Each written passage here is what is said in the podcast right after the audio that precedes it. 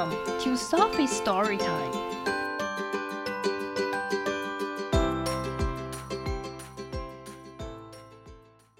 Today's story is You're My Little Lucky Charm, illustrated by Natalie Marshall. You're my four-leaf clover. 你是我的四叶草。You are the rarest find. 你是最稀有的发现。The things I do are all for you。我所做的一切都是为了你。You are always on my mind。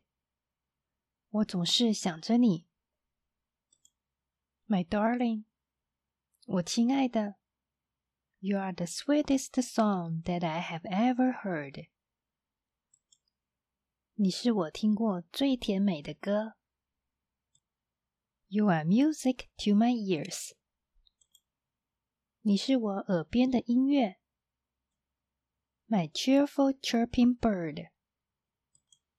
我高兴的叽叽叫的鸟。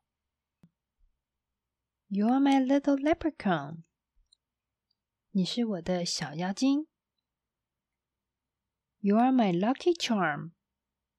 你是我的幸运符。It makes my proud heart dance a jig。它让我骄傲的心跳跃起来。To have you in my arms，将你涌入我怀中。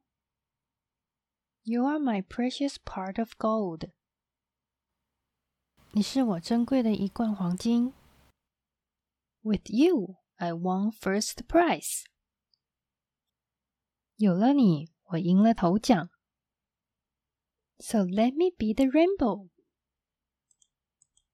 让我做那彩虹，that brightens up your skies，那照亮你的天空。We'll dance again tomorrow，我们明天还会跳舞。My little woodland sprite。我的林地精灵。For now, my love, let's cuddle. 现在，亲爱的，让我们拥抱吧。And have sweet dreams tonight. 今晚有个好梦。The end.